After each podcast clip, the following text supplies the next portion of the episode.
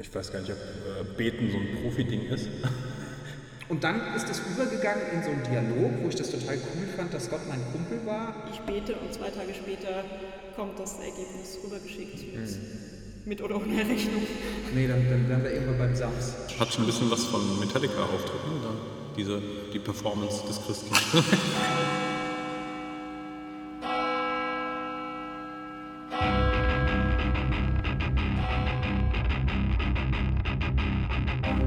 Eins, zwei, Sakristei. Der Podcast aus dem Raum hinter der Kirche, wo immer alles rumliegt.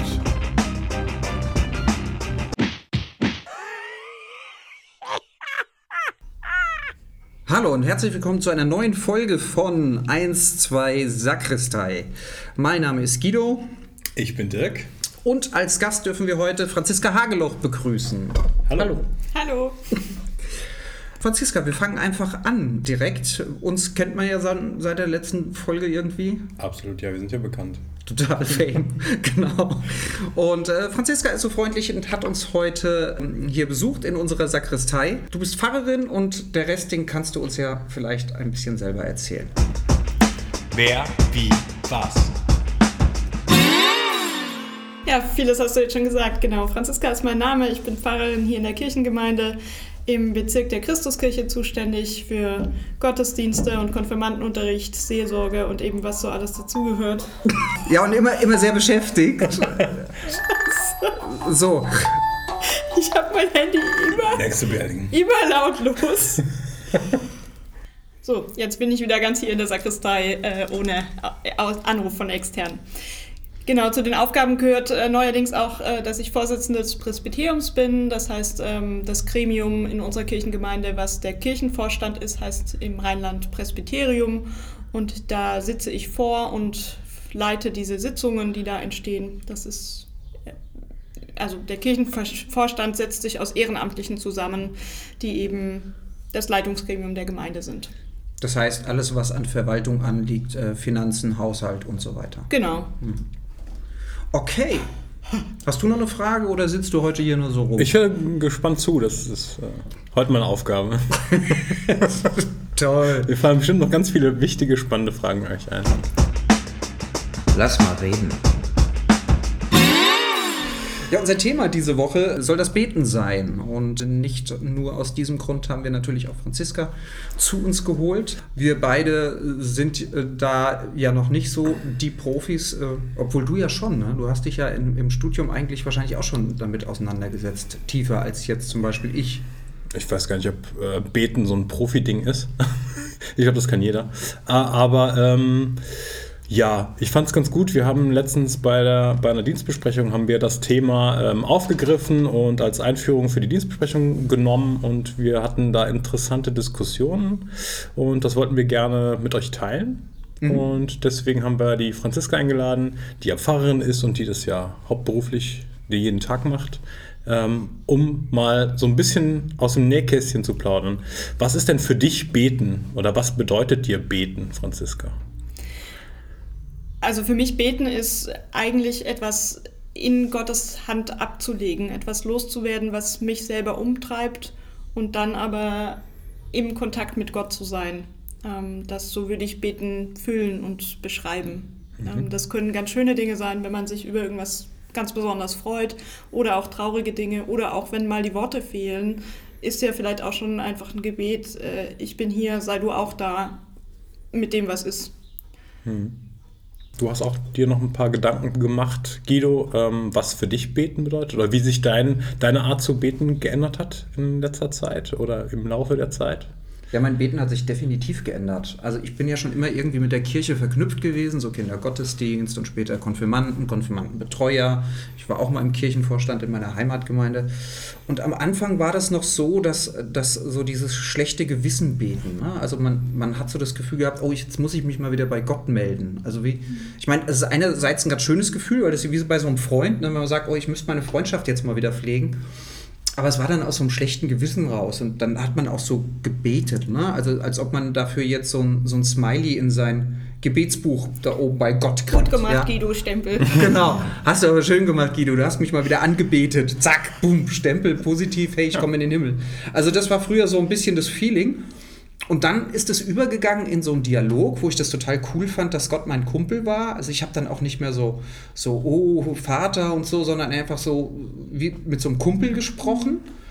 Und habe aber dann gemerkt, dass ich versucht habe, Gott zu instrumentalisieren für mich. Also damit ich mich besser fühle, irgendwie so, hey Gott, ich möchte auch, dass es meinen Feinden total gut geht und so. Und im Hinterkopf habe ich gedacht, stimmt überhaupt nicht. Aber da stehe ich einfach besser da. Und dann habe ich mich im Gebet bei Gott entschuldigt, dass ich das überhaupt versucht habe. Also so völlig Banane, womit ich dann irgendwann völlig selbst überfordert war und dann einfach aufgehört habe zu beten. Und ähm, irgendwie jetzt so in meinem späteren Leben, ich bin jetzt auch schon alt, weise und grau, ähm, ist jetzt Beten jetzt was ganz anderes geworden. Hm. Also ich bete eigentlich jetzt nur noch aus einem inneren Drang raus. Und ähm, das ist genau, Dirk, bei unserem Gespräch neulich ja auch so ein bisschen rausgekommen, weil du hast zum Beispiel, glaube ich, korrigiere mich, die These ja verfasst, dass du gesagt hast, dieses beispielsweise im Gottesdienst beten, dieses aufgefordert werden zum Beten, dass du das gar nicht so cool findest. Was heißt cool finde? Ich finde auch, Beten ist was ganz Persönliches. Ähm, Ich finde es an der Stelle problematisch, also wenn wir zum Beispiel von Matthäus 6 ausgehen, wo halt steht, dass man zum Beispiel nicht in der Öffentlichkeit betet oder nicht viele Worte machen soll, sondern sich zurückziehen soll, um zu beten, finde ich, das ist halt so ein, so ein, das war halt für mich so ein Gegenkonzept, sich dann in die Kirche zu stellen und zu sagen, so jetzt beten wir alle mal gemeinsam für irgendwelche Anlässe oder für irgendwen, so als wäre das Gebet in Hinblick auf Gott wirkmächtiger, wenn mehr Leute das Gebet sprechen. Ich weiß nicht, das fand ich so ein bisschen, das finde ich so immer noch ein bisschen einen komischen Gedanken, ehrlich gesagt. Wobei das beim Vater Unser was ganz, ganz Schönes hat, wenn man es in der Gemeinschaft spricht, weil ähm, man sich da so getragen fühlt. Also so geht es mir zumindest, wenn ich mit vielen zusammen einen so sehr vertrauten und geprägten Text spreche, dann, dann fühlt man sich da irgendwie so aufgefangen, ganz unabhängig vom, vom eigenen mh, Empfinden oder von den eigenen Gedanken. Aber das äh, finde ich bei Vater Unser was ganz Schönes. Bei Ja. frei formulierten Gebeten ist vielleicht dann auch immer was anderes. Hm. Diese Aufforderung jetzt so, lasst uns beten und wir wollen beten.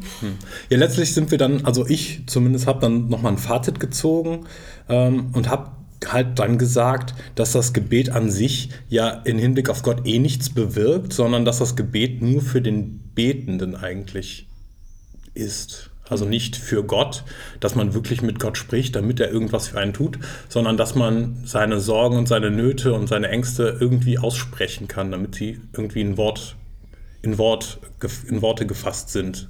Und das war dann, damit kann ich halt leben, mit der, mit der Argumentation tatsächlich. Ja. Ja, das Argument war so ein bisschen zum Beispiel, also einfach jetzt, dass das dieses, dieses, eigentlich, dass es einen triggern kann ja sogar. Also wenn es einfach das Falsche ist in dem Moment. Man kann in dem Augenblick natürlich sagen, ich bete jetzt hier nicht mit. Also bei mir persönlich ist es so, dass man dann auch einfach Danke sagt. Es geht gar nicht so um Sorgen, sondern tatsächlich auch mal zu sagen, scheiße geht's mir gut. Ist ja irgendwie ein Stück weit ein Raum öffnen, ne? Also man, man hat ja seine Gedanken und Sorgen im Alltag sowieso, aber wenn man dann sagt, okay, ich bete jetzt oder wir beten in einem Gottesdienst als Fürbitten für andere, dann öffnen wir damit ja irgendwie den Raum nach oben oder zu Gott, wo auch immer er ist. Und sich das einfach mal bewusst vorzunehmen, dass man sagt, okay, jetzt richte ich mich aus oder, oder eröffne einen Raum für Gott in dem Moment. Ähm, Das macht man im Alltag ja dann doch nicht. Auch wenn du eben, Dirk gesagt hast, dass ich das ja hauptberuflich sowieso jeden Tag mache, mache ich äh, nicht. das äh, ist ein falsches Bild, was man vielleicht von Pfarrerinnen und Pfarrer hat, aber ähm, es geht ja dann doch schnell unter, das, Ja. das Alltagsgebet. Zumindest in deiner Rolle als Vorbeterin, sagen wir mal so. Also das ist ja schon eher Ja, dann genau. Alltags, Ja. äh, ne? da die richtigen Worte zu finden, finde ich, glaube ich, auch schwierig, ist, glaube ich, auch schwierig, dann nicht alle mitzunehmen und alle mit in das Gebet irgendwie aufzunehmen und alle abzuholen. Auf jeden Fall. Das ist Ja. immer eine Herausforderung. Aber deswegen ist es mir trotzdem wichtig, die Gebete selber zu schreiben. Also in den meisten Gottesdiensten schreibe ich die Gebete, Mhm. die vorkommen, selber. Es gibt natürlich auch Vorlagen, aber das, ich für mich ist das nochmal intensiver, wenn man eben versucht, alle abzuholen, das selber zu schreiben. Ich, ich finde es auch sehr, an, ähm, ähm, ich finde es mir sehr angenehm, wenn im Gottesdienst beispielsweise bei den Fürbitten, dass das immer eine Einladung ist. Mhm. Wir bieten ihnen an oder wir laden sie ein mitzubeten, weil dann kann sich jeder aussuchen. Ja. Das ist genauso wie ähm, unsere äh, Kirchengemeinde, das, das äh, machst du, das managst du, bietet zum Beispiel auch Gebet an auf Instagram Genau. regelmäßig. Ja, da gibt es so eine Gruppe von Freundinnen, die im letzten Jahr ähm, sich zu Kaffee und Kunsten äh, verabredet haben. Das sind immer kleine Schreibimpulse zu kreativen Schreibübungen. Und irgendwann kam mir so die Idee, ich mache da ein Gebet draus. Das heißt, ich nutze den Schreibimpuls und schreibe dann meine Gedanken als, als Gebet dazu. Ja, genau, das ist eine Einladung. Ja, kann jeder mitbeten, kann es einfach nur als Textimpuls lesen oder auch für sich dann als, als Gebet draus machen. Vor allem die, die einen ähnlichen Schreibimpuls dann über den Tag gemacht haben. Ja, und das ist auch wöchentlich dann. Ne? Ja, im Moment ist es wöchentlich. Das wird jetzt eine Sommerpause geben und dann im Herbst wahrscheinlich nur noch einmal die Woche. Im Moment ist montags und freitags. Schön. Wie heißt es genau? Kaffee und Kunsten. Kaffee und Kunsten. Na gut. Das ist eben nachmittags um 15 Uhr die, die Kaffeezeit. Schön. Ja, dann schaut mal rein, auf jeden Fall. Genau, wir verlinken das auch unten in ja. den Kommentaren oder wo auch immer. Ähm, ja, was noch ganz wichtig, was ich noch ganz wich wichtig fand, ähm, die Quintessenz aus dem Gespräch, was wir vor unserer Vorbereitung auf da, dieses Dienstgespräch hatten, dass wir gesagt haben, oder du hast das gesagt, dass Gott keine Wunschmaschine ist. Also dass Beten nicht bedeutet, so jetzt, jetzt habe ich eine Prüfung, jetzt bete ich mal und dann habe ich eine gute Note in der Prüfung, sondern dass es halt so nicht funktioniert. Ähm, sondern dass es halt schon was sehr Persönliches ist, ein Dialog mit Gott von mir aus, aber nicht äh, dafür da, äh, sich irgendwelche Wünsche zu erfüllen oder, oder den Weltfrieden herbeizubeten oder etwas dergleichen. Das finde ich ganz schön, wenn ich das mit Grundschülerinnen mache. Ähm, Im Gottesdienst sammle ich auch Fürbitten und das sind manchmal so Wünsche dann auch. Ich, ich wünsche mir, dass mein Meerschweinchen wieder da ist oder ich wünsche mir, dass es der Oma im Himmel gut geht. Das sind natürlich Dinge, die gehen nicht so eins zu eins dann in den Alltag über und das Meerschweinchen erscheint plötzlich. Aber sie hatten Gelegenheit, das zu benennen. Und das Ja. finde ich ganz cool, wenn, wenn Kinder im Schulalltag, wo sie vielleicht nie drüber reden, dass ihnen das Meerschweinchen so fehlt, dann einen Platz haben zu sagen, hey Gott, ich möchte, dass, dass es wiederkommt oder dass es gut aufgehoben ist bei dir. Das, natürlich geht das nicht immer als, als Wunsch, äh, vor allem nicht jetzt sofort. Also äh, ich bete und zwei Tage später kommt das Ergebnis rübergeschickt mit, mit oder ohne Rechnung. Nee, dann, dann wären wir irgendwann beim Sams. Ja, Gott Ja. ist das Sams und Sams ist, der, ist Gott. Nein. ja. Ja, Ja. ich glaube, das steht, steht dann auch so ein bisschen im, im Gegensatz zu, zu dieser Eigenverantwortung, die man ja durch seinen freien Willen irgendwie hat. Also es ist ja nicht, es ist ja halt schon durchaus so, dass man die Sachen, die man erreichen möchte, auch irgendwie selbst erreichen kann. Natürlich braucht man zwischendurch mal Hilfe, aber wenn ich jetzt alles, was ich erreichen möchte, durch Beten erreichen könnte und dann diesen allmächtigen Vater als ewige Hilfe und Stütze habe, der alles für mich macht, das ist ja irgendwie, das steht ja irgendwie im, im Gegensatz zu, den, zu dem freien Willen, den Gott, der Gott und den Gott uns gegeben hat. Habe ich so ein bisschen so. Das ist so meine, meine Idee dahinter. Ja, das, ich glaube, da, da treffen wir uns drei auch dann. Ne? Also du hast gesagt, so alles auf eine Linie bringen. Ähm, Im Grunde ist es, führt es immer so ein bisschen zur Selbstreflexion. Ne? Also äh, wie sind meine Gedanken gerade und kriege ich die sortiert, ob Ja. Sorge, ob Dank, aber ich spreche es einfach mal aus und dadurch ist es sortierter, da, dadurch fühle ich mich besser. Ja, Ja, oder auch noch Wut und Klage, ne? Also Corona-Zeit hast du schon angesprochen. Ähm, es gibt ja keinen Schuldigen dafür, aber in Gott haben wir jemanden, den können wir dafür auch beschimpfen für das, was scheiße läuft in der Welt. ja. Cool. Vielen Dank. ja, das war gut. Ja. Ja, Franziska, wir bedanken uns recht herzlich nochmal, dass du hier gewesen bist. Sehr gerne. Und jetzt? Ja. Wir kommen hier raus. Ja. Lasst uns beten. Ich muss los.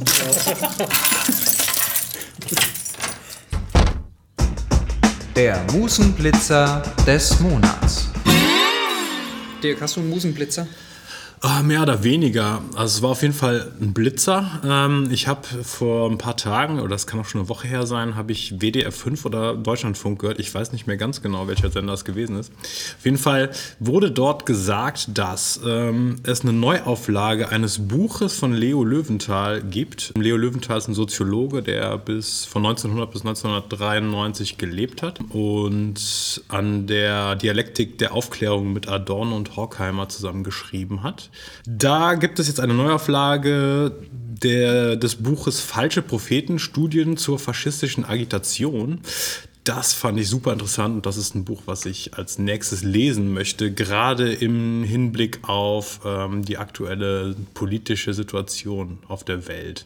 Also die Entwicklung von äh, Auto von äh, Demokratie hin zur Autokratie und die ganzen despotischen Machthaber in den ganzen Staaten, die man so in, den, in der Presse äh, momentan mitbekommt, wie zum Beispiel Lukaschenko in Belarus, die Zwangslandung der Ryanair-Maschine, äh, die Verhaftung von Roman Protasevich und so weiter und so fort. Also ich denke, das ist sehr, noch immer sehr zeitgemäß, wurde auch so betitelt und ich bin sehr gespannt, was es da äh, zu lesen gibt tatsächlich. Weißt du, wie die Erstauflage von wann die ist? 1949. Krass. Also immer noch, wenn man sich überlegt, wie viele Jahre das her ist. Ähm, und die Aktualität hat nicht abgenommen, das ist schon echt erschreckend. Also, ja, total. Ja. Ja, Finde ich gerade total krass, weil 49, mein ein Schriftsteller, der 49 so ein Buch schreibt, der hat ja äh, wahrscheinlich auch die Jahre vor 49 weltweit mitbekommen. Ja, und er ist auch selber ähm, äh, jüdischer Herkunft und hat natürlich in Deutschland gelebt. Ähm, aber ich glaube, er war kein praktizierender Jude, ist dann aber auch in die USA ausgewandert, soweit ich weiß. Ich hoffe, dass das jetzt nichts Falsches ist. Aber ähm, genau, und das ist äh, auch hinter dem äh, Hintergrund ist es natürlich sehr interessant zu lesen. Ich bin sehr gespannt auf das Buch. Erscheint äh, die Neuauflage auch im Surkamp Verlag und ähm, gibt es jetzt überall schon zu kaufen wer es lesen möchte. Ich denke, wir werden vielleicht mal nächstes Mal noch mal ein bisschen darüber sprechen, wenn ich es gelesen habe. Ja, wollte ich gerade vorschlagen. Das wäre ganz cool, wenn du es gelesen hast, dass Ja. wir vielleicht da nochmal drüber sprechen. Äh, für euch zur Info, wir kriegen also von Schurkamp jetzt äh, keine äh, Tantiemen oder, oder Werbegelder oder sonst was. Schön wär's. Wir sind hier völlig eigenständig und das sind unsere privaten Meinungen, die wir hier sagen. Ich finde es sehr cool. Wann, wann liest du so ein Buch? Also ganz im Ernst, ich äh, beschäftige mich ja auch viel mit Theologie. Ich habe hab äh, Bonhoeffer und was weiß ich nicht noch alles da liegen, Trevermann. Ähm, aber das sind Bücher, die ich halt auch nicht irgendwie abends mal lese, wenn ich Freizeit habe und mich auf die Couch fläze.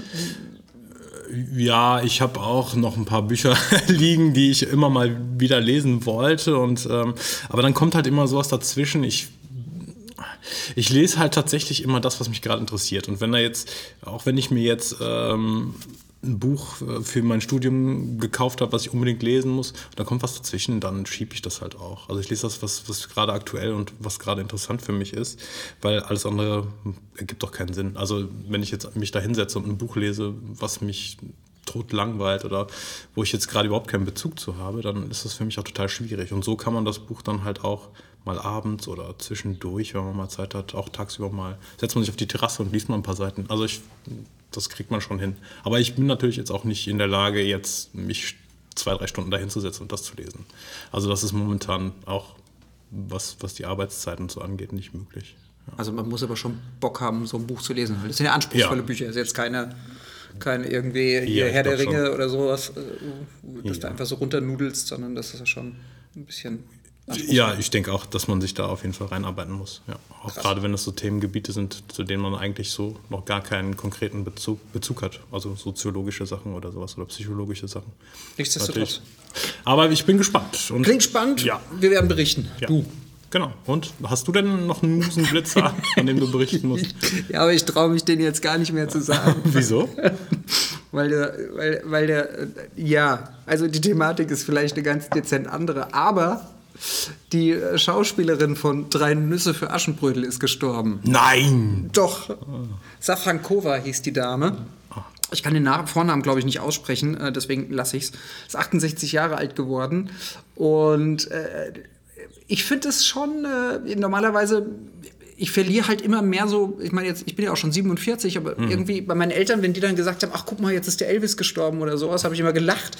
Und jetzt merke ich so, das ist irgendwie so meine, meine Vergangenheit, meine Kindheit, die immer so mehr halt versinkt Ja. und entschwindet und auseinanderbröckelt, ne? weil die hat mich auch mein Leben lang begleitet. Meine Kinder, diese Melodie, diese berühmte Melodie, drei Nüsse für Aschenbrödel, dieses na na na na na na na na na na, das, äh, das läuft bei uns jedes Jahr an Weihnachten, wenn das Christkind kommt. Also meine Tochter, die hat bis zu ihrem zehnten Lebensjahr irgendwie noch ans Christkind geglaubt, weil, Ja. weil es dann draußen hell wurde mit Lichteffekten und über irgendwelche Outdoor-Boxen habe ich dieses Lied abgespielt und dann wussten die, aha, jetzt kommt das Christkind irgendwie. Und das ist schon äh, irgendwie so, das hat mich tatsächlich so ein bisschen berührt. äh, Hat schon, hat schon ein bisschen was von Metallica-Auftritt, ne? Dann diese, die Performance des Christkinds. Mit Light, Lightshow oder Rammstein oder so. Ja, es gab auch einen Hubschrauber. weißt du? du kannst dir so vorstellen, mit so einem Bungee-Style Ja, cool. irgendwie. Ja, aber wie gesagt, also das äh, hat mich sehr bewegt. Ich habe ich hab dann über sie ein bisschen gelesen. Das war natürlich Fluch und Segen für sie, dieser Erfolg. Das war 1973, da war sie 20 Jahre alt. Und äh, die wurde ja dann, man sieht sie ja immer wieder in, äh, in ganz vielen äh, Märchenfilmen, ist sie dann natürlich äh, wirklich verwurstet worden. Übrigens ist, äh, ist das in Sachsen gedreht worden. Ja. Also das ist natürlich ein tschechischer Film unter tschechischer Regie und äh, Produktion, aber es ist in Sachsen, in Schloss äh, Moritzburg gedreht worden. Das wusste ich bis dato auch nicht, habe ich jetzt auch erst im Zuge der Recherchen äh, für mich entdeckt. Ja. Ja. Und äh, das letzte Mal ist die Dame ähm, aufgetreten in, in äh, Kolja von 1996, den ich auch sehr empfehlen kann. Ich glaube ich gar nicht gesehen, aber äh, ja. Sagt einem was, ne? Und äh, da ist sie als Sängerin Clara aufgetreten. Ja, das war mein Musenblitzer. Ich finde äh, vielleicht nicht ganz so intensiv politisch und hintergründig wie bei dir, aber Aber äh, Ja. eine Ikone der Märchenwelt. genau. Und auch für Metallica, genau. Ja, Metallica-Fans gibt es bestimmt auch, die den Film schon gesehen haben. Natürlich, alle haben den Film gesehen. Ja, ich habe den Film auch schon mal gesehen. Du, natürlich hast du den. Hast du, den, Bin jetzt nicht so der Märchen-Onkel, du kennst aber. doch drei Nüsse für Aschenbrödel. Ja, natürlich kenne ich drei Nüsse für Das ist ja so, als wenn du Aschenbrödel. sagen würdest, ich kenne Dinner for One nicht. Ja, aber das sind jetzt nicht so Filme, die ich mir tatsächlich aktiv angucke, wo ich sage, oh, jedes Mal an Silvester, da freue ich mich, Dinner for One zu schauen. Hey Dirk, du musst jetzt hier nicht den harten Mann machen. Du kannst, du kannst ruhig ganz offen sein. Ich gucke lieber der kleine Lord. Also, Oh, da hast du recht. Ja, scheiße, der kleine Lord ist aber auch echt geil. Also, Mag ich aber nur die Originalversion. Also Ja. die ist, glaube ich, zweimal nachverfilmt worden äh, in Grottenversion. ich kenne nur die Originalversion tatsächlich. Das ist mein Tränenfilm Ja. übrigens, ja. Verdrückst du mal die ein oder andere. Verdrücke ich immer noch ein oder die andere Ja, ist doch- äh, ist Träne. nett. Ja.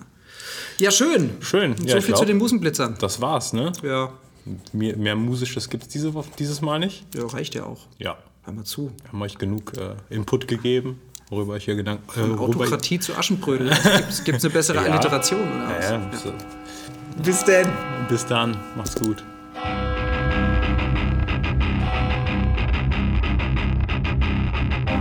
Eins, zwei, Sakristei.